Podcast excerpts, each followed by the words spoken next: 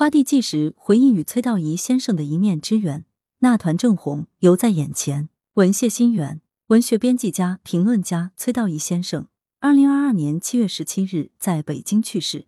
我是一周后方才得知这个消息，惊愕中陡生哀痛。虽然与崔老师只有过一面之缘，在一次笔会上听过崔老师的课，但他驻留在我眼底的一团红，却让我足足印了二十三年。一九九九年十月底，北京已进入初冬，从长城那边刮来的北风含着凛冽，让山区早早地下起了雪。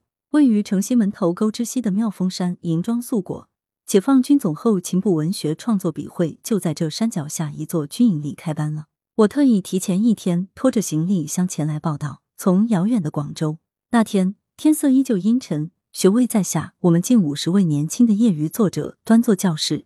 用热切的目光、热烈的掌声，迎来了由总后勤部创作室主任领进教室的崔道仪老师。他一米八五的个头，高大却稍显瘦削，面色微黑，头发花白。那年他六十六岁，刚从《人民文学》杂志常务副主编的位置上退休。最让我们惊奇的是，是他的着装，整个上半身都是红色，大红毛衣外套、大红夹克，加一条大红围巾，里面还扎着暗红色的领带。主任照例要先讲几句的。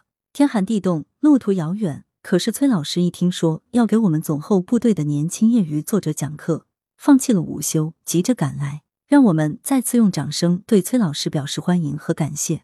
崔老师立刻站起身，谦逊的向我们鞠躬。他一口东北话，口音浑厚，有磁性，话语热情奔放，开门见山地说：“作者创造美，编辑审读美，鉴定作品其实就是鉴定作家。”他们有着相同的审美标准。如此说来，把我作为文学编辑所积累的几十年审读感悟，与在座的各位做些交流，或许就能帮助到大家。我们得知，崔老师是辽宁铁岭人，一九五六年自北京大学中文系毕业，随即进入《人民文学》杂志社，从普通编辑做起，到一九九八年六十五岁时退休。他做过杂志社小说组组长、编辑部副主任、副主编、常务副主编。一九九二年开始享受政府特殊津贴，他发现并推举众多文学新人，编辑审发了大量精品力作。他还担任过多个文学奖项的评委，自身亦获奖数量可观。我记得那天崔老师的授课题目是如何鉴定文学作品，他以小说创作为例，用下午三节课的时间深入的展开，讲到了三个方面的内容：语言、细节、情感，争取别有洞天的意境，好作品应有的四个力求。他妙语连珠、风趣幽默地说：“情节是硬件，细节是软件。情节可以是假的，细节必须是真的。文学本来所表现的就是人的情感、心理，多情做动力，灵感做前驱，想象开天地，巧言出新奇，能杀能恨才能文。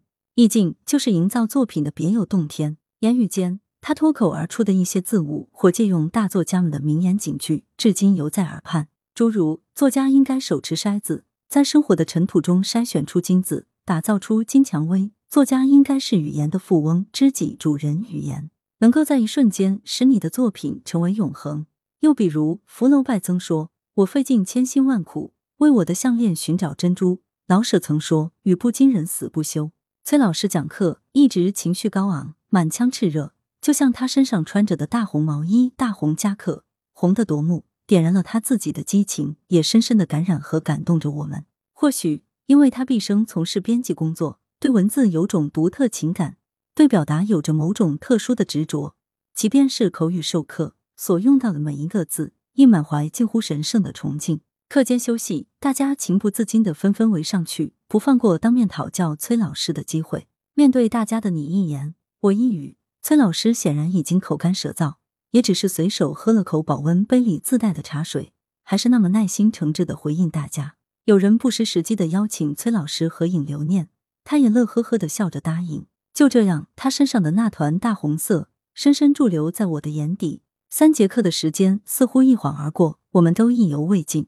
可因为诸事在身，原本同我们一起吃晚饭的崔老师不得不匆匆离开。我们都涌出屋，依依不舍的目送着那团大红色。渐渐远去到营区大门尽头，我当时并未想过，这短短三节课竟能对我产生如此强烈的影响。因为在那之后，我不自觉的就在平时写的多的散文和报告文学中加入了小说的创作手法，从语言、细节、情节到意境的营造，都有所改变突破。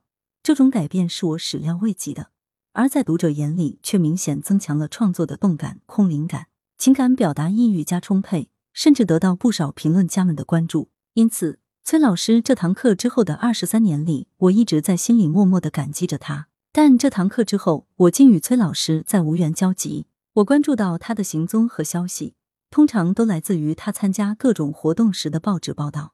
每一次配发的照片中，我都能看到那一团红色。他始终爱穿一袭红装，这似乎成了他的标志。思想力求有深度，人物力求有个性，故事力求有新巧，结构力求有美感。这是崔老师那天授课结束时对我们提出的四个力求写作希望。二十多年来，我一直铭记着、践行着。此刻，仿佛又看到那团正红色出现在眼前，看到他那炯炯有神的目光和熠熠神采的演讲，看到他的豪爽奔放和激情四溢。来源：羊城晚报·羊城派，责编：易之娜，校对：谢志忠。